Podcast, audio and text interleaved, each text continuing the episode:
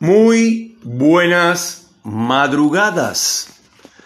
Señoras y señores, hoy es día 21 de diciembre del año 2021, un año que se fue eh, increíblemente rapidísimo.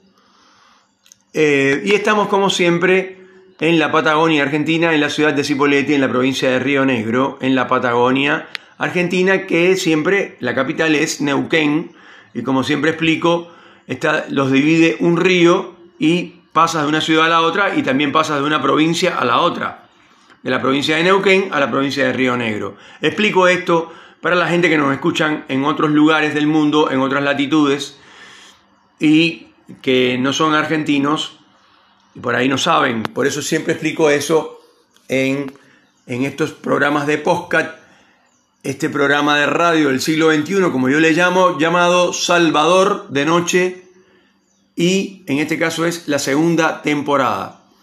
Llevamos más de un año haciendo este programa.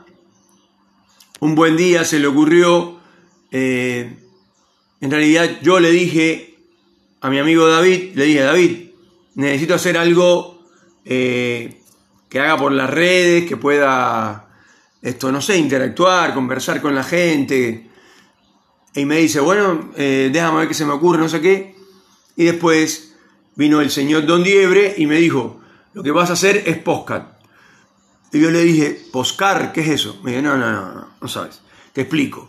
Así que yo no sabía lo que era, pero es muy sencillo, es radio a través de una aplicación llamada Anchor en español, Anchor en inglés, y que llega al mundo entero, por supuesto, a los lugares donde haya eh, señales de, señal de internet y haya tecnología, digamos.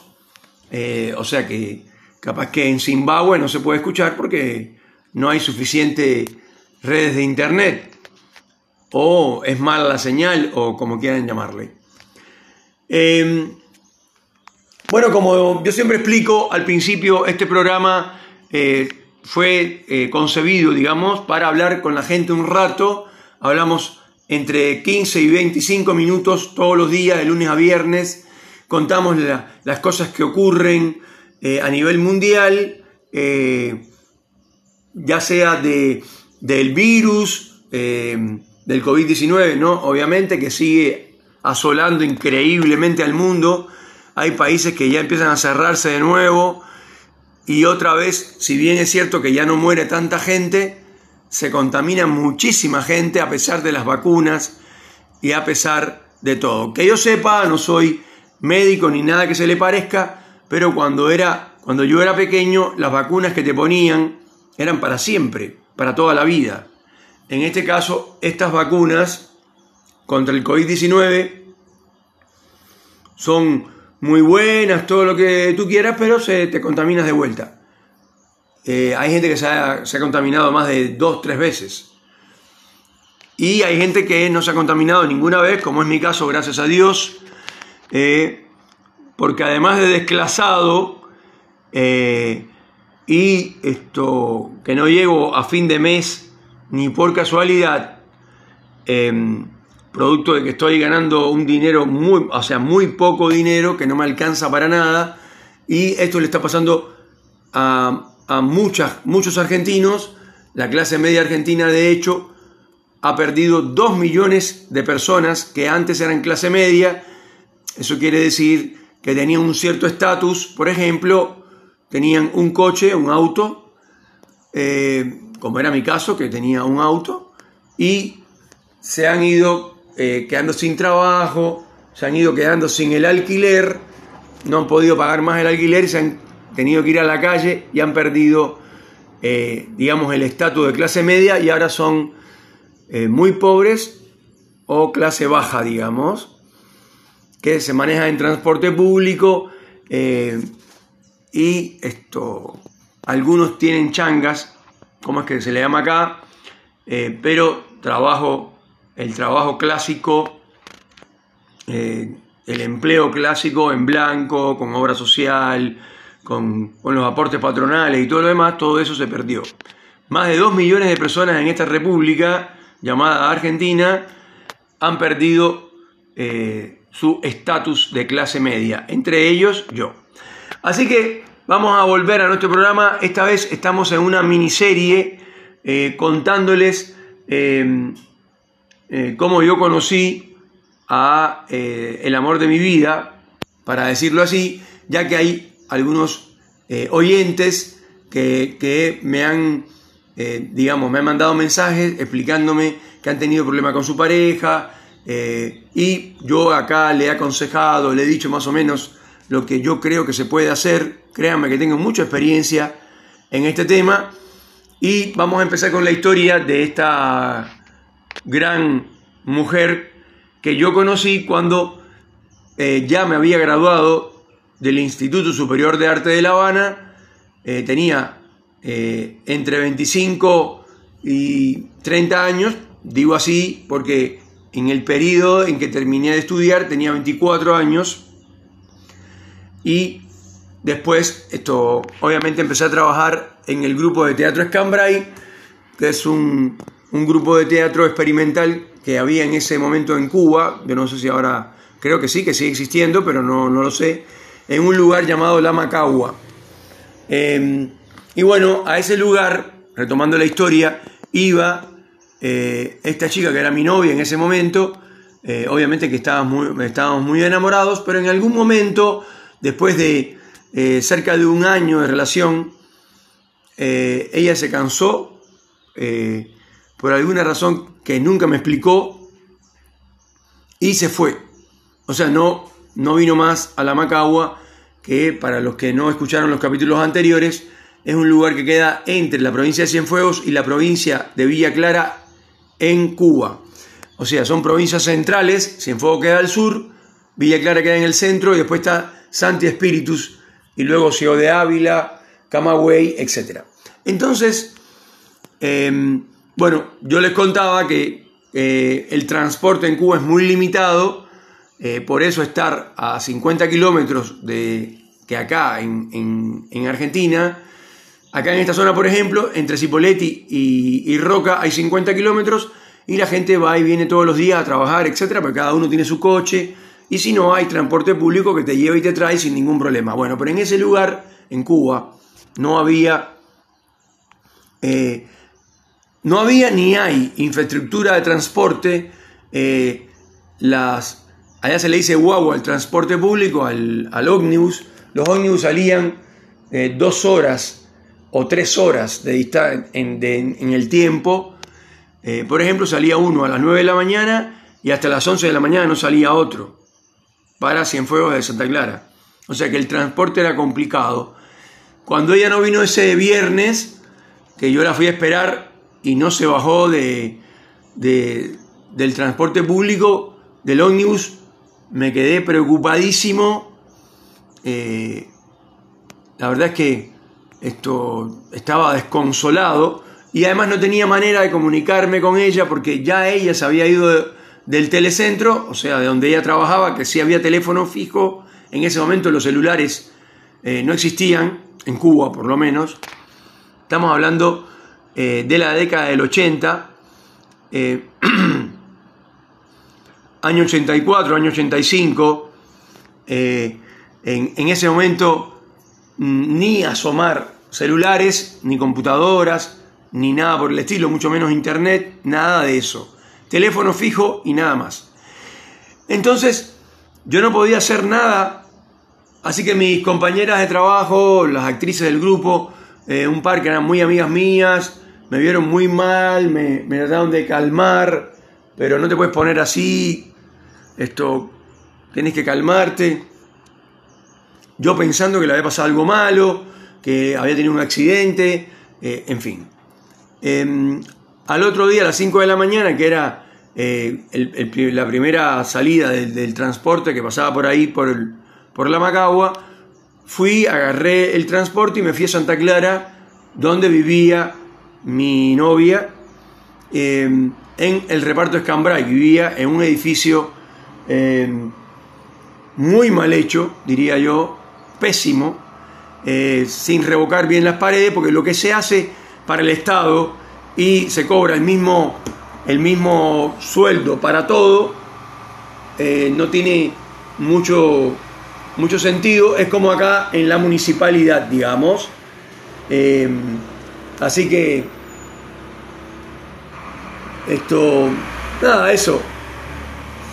El, el transporte llegó más o menos a las siete y media de la mañana, en lo que yo me bajé en la terminal y de ahí fui caminando, era unas cuantas cuadras, así que yo llegué más o menos a las 8 de la mañana al edificio este mal hecho que te contaba, que es un barrio eh, que es para los trabajadores, para la gente común, que por alguna razón, por méritos, eh, con el gobierno revolucionario, eh, por trabajar en alguna campaña cortando caña con, una mocha, como yo explicaba en otro capítulo, con un machete, eh, te, te asignaban una casa que se pagaba una especie de subvención, muy poco dinero para vivir en esa casa, pero eh, a los dos años ya se le caían las ventanas, una ventana tipo Miami, mal hecha,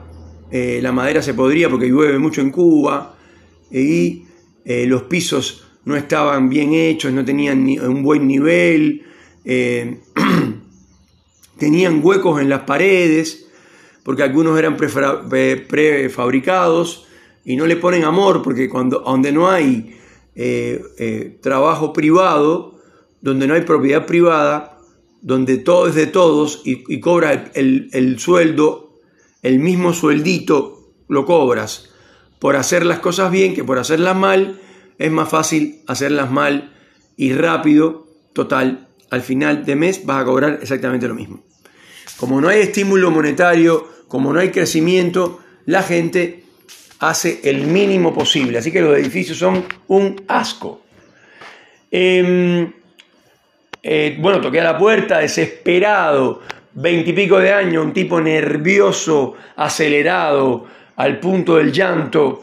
Eh, mm, y entré y esto, quien abrió la puerta fue mi suegra, en este caso, y le dije que, que se estaba ahí, pero desesperado. Y me dice, sí, ahí está, en la habitación. Buah. Pasé, estaba ahí en su cama, tranquila, despierta, no, obvio con una relajación absoluta. Yo desesperado, respiración fuera de ritmo, eh, o sea, el tipo zafado, loco. Perdón. Esto, ¿qué pasó? ¿Por qué no fuiste? ¿Por qué no llegaste? La mina no decía nada. Se dice jeva en Cuba, eh, en el lenguaje cotidiano, en el lenguaje de este eh, medio callejero. Obviamente que yo no decía jeva, porque cuando hablaba con mis amigos por ahí decía, no, mi jeva, que es como decir acá, mi mina, algo así. Entonces, para no hacerla tan larga, eh, me imagino que mucha gente le haya pasado lo mismo, pero en ese momento para mí era una gran tragedia, no me dio ninguna explicación, sencillamente me dijo, esto se terminó, y yo volví a caer en lo que ya contaba antes. Eh, empecé a ir un día sí, un día no. Eh, me, cuando terminaba de, hacer, de, trabajar en mi grupo de teatro y no había funciones a la noche, que salíamos, ya lo expliqué, en un, en un ómnibus que era, de la, de la, era mm, del grupo, decía fuera Grupo de Teatro Escambray, que también ya expliqué Acá sería Grupo de Teatro Los Andes, porque recibe el nombre de la, de la cadena montañosa. Bueno, y salíamos en este, si no había función, yo me iba eh, temprano para poder eh, regresar en el último, en el último transporte público, en el último ómnibus, para, eh, no quiero decir guagua, porque si no los chilenos que están escuchando van a pensar que me refiero a un niño, a un bebé y se confunden. Entonces por eso traduzco todo el tiempo en quilombado, porque aquí le dicen colectivo eh, y en, en, Cuba se le dice guagua a lo que acá le llaman colectivo, que no es más ni menos que el ómnibus. Así que me ponía detrás, como decía antes, me ponía detrás de la columna, esperaba que ella saliera del telecentro, ella salía impoluta para mí, la mujer más bella del planeta, estaba enamoradísimo em, y eh, salía con todo el maquillaje eh, todavía sin, sin, quitarse el maquillaje, pues después se lo quitaba en su casa y em, yo le caía atrás y le preguntaba cómo estaba y yo quiero volver y, y, por qué, por qué me dejaste y cosas así. Entonces, ella no me contestaba o esto, sencillamente me daba respuestas muy cortas. Em, no, me cansé eh, de ir hasta la Macao y que, y que, y que vos, no sé, y que tú no me des esto. Va, en fin, no me des el lugar que yo me merezco, eh, estoy molesta. O sea, no decía eso, pero lo daba a entender y yo le seguía cayendo atrás, cayendo atrás, cayendo atrás. Señoras y señores, para la gente del siglo XXI, para la gente del siglo XXII y para la gente del siglo XXIII, cuando una mujer te dice que no, ni intentes hablar del tema, ni volver, ni tratar de hacerle regalos, ni caerle atrás, mucho menos. La única manera de que pueda regresar es que no registres lo que pasó, no la llames más y no la veas más. Y ahí salió un amigo mío, director de teatro, de un grupo de teatro, de un lugar, de un pueblo muy pintoresco de la provincia de Villa Clara, que se llama eh, Remedios. Y este hombre me, vio, eh, yo me pasaba los días desolado, prácticamente no hablaba, eh, mirando como para las nubes. El tipo me dijo, ¿sabes lo que pasa? Que así como estás y haciendo lo que estás haciendo, nunca más la vas a recuperar. Y yo le dije, ¿por qué? El tipo me dijo, porque estás haciendo exactamente lo que ella no quiere que hagas. Ella no quiere que la molestes, ella no quiere que la veas, ella no quiere que la llames, ella no quiere que la busques. Y vos lo único que haces es eso. Entonces, tienes que olvidarte, tienes que cambiar eh, el ritmo de tu vida y, de ser posible, eh, fíjate, fijarte en, otra chica eh, y olvidarte, olvidarte de ella, no llamarla más y no buscarla más. Cuando hagas eso, ella va a venir sola. Y yo le dije, nada, nada, eso no va a pasar. Me dijo, bueno, yo te digo que va a pasar y si, si haces lo que te digo, si no, no va a volver nunca. Si la sigues cayendo atrás, si la sigues persiguiendo, si la sigues esperando cuando ella sale de su trabajo, la esperas, eso no funciona. Porque ella exactamente eh, lo que quiere es lo contrario a lo que estás haciendo. Entonces, Increíblemente le hice mucho caso y gracias a Dios a este muchacho, a este director de teatro, un, amigo, un amigazo, que después nunca más vi, ni mucho menos, pero un tipo muy interesante, muy inteligente, eh, tipo joven, un poco más grande que yo, tenía más o menos 6 o 7 años más que yo, quizás un poco menos. Yo en ese momento tenía veintipico de años, 27, eh, algo así, y él tendría 34, 35. Así que el tipo me dio la luz en ese aspecto. Eh, no, fui, no fui más a Santa Clara, al telecentro, a buscarla ni nada. No, no la llamé más. Bueno, llamarla, la llamaba por teléfono también, por teléfono fijo, obviamente. Y me hacía lo mismo, no quería hablar conmigo, no quería hablar conmigo, hasta que en algún momento agarraba el teléfono y decía, eh, sí, dime, ¿qué pasó? Como se dice acá, ¿no? Pero bueno, eh, allá se dice esto, oigo, así se dice. Y me cortaba el teléfono, etc. Entonces, ahí apareció como de la nada una periodista de Manicaragua. Manicaragua es un pueblo que está más pegado a la ciudad de Santa Clara que eh, la Macagua. Y sí, todos se llaman así, Manicaragua, la Macagua, como Anayagua, son voces indígenas. Eh, y apareció una chica que había eh, ya recibida de periodista, preciosa la muchacha, muy bonita, eh, que vivía en Manicaragua porque trabajaba en el periódico, en el diario de Manicaragua. Entonces, por alguna razón nos conocimos, eh, de a poco se fue creando una pequeña relación, ya de que yo estaba peleado con mi exnovia, habían pasado más o menos unos ocho meses, montón. Y empecé a salir con esta muchacha. Cuando ella se enteró, empezó a llamarme hasta que un día me llamó a un teléfono fijo, no, obviamente. Ya dije que en esa época no había celulares, ni internet, ni computadoras, ni nada. Y me llamó al lado de mi casa, yo estaba en Cienfuegos de descanso y me dijo, el 31, eh, para empezar, les juro por Dios que cuando agarré el teléfono de mi vecina, se usaba eso mucho en Cuba en esa época, el vecino te llamaba, te llamaban por teléfono, no había que pagar nada ni nada. Era molestar así de gratis. Y cuando agarré el teléfono y así dije, oigo, eh, y cuando ella habló del otro lado, les juro por Dios que no, no la conocí. Hacía más de nueve meses o diez meses que no hablaba eh, así por teléfono. Eh, entonces me dice, mañana es 31, eh, ¿tú qué vas a hacer?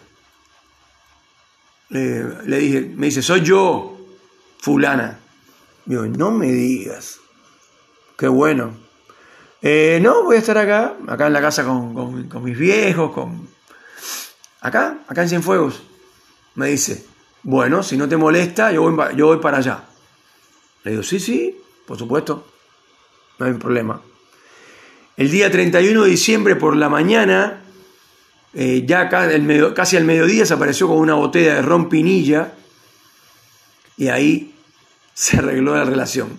Ya en ese momento yo había construido la mitad de la casa que aún sigue existiendo así no se amplió más ni nada, y ahí vive mi sobrina con su hija y el marido, eh, que yo no lo conozco porque yo me fui de Cuba después y nunca más volví. Jamás pude volver. Es un problema monetario, un problema de dinero, no, no, no de otra cosa.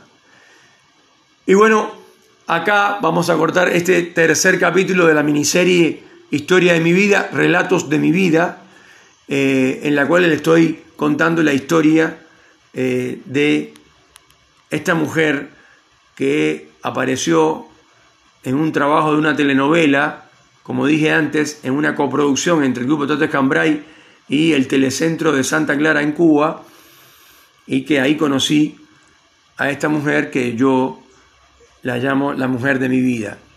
Así que em, Vamos a empezar por saludar a la gente de Tokio, Japón, que nos escuchan desde Tokio. Yo presupongo que son argentinos, hay muchos argentinos que viven en Tokio.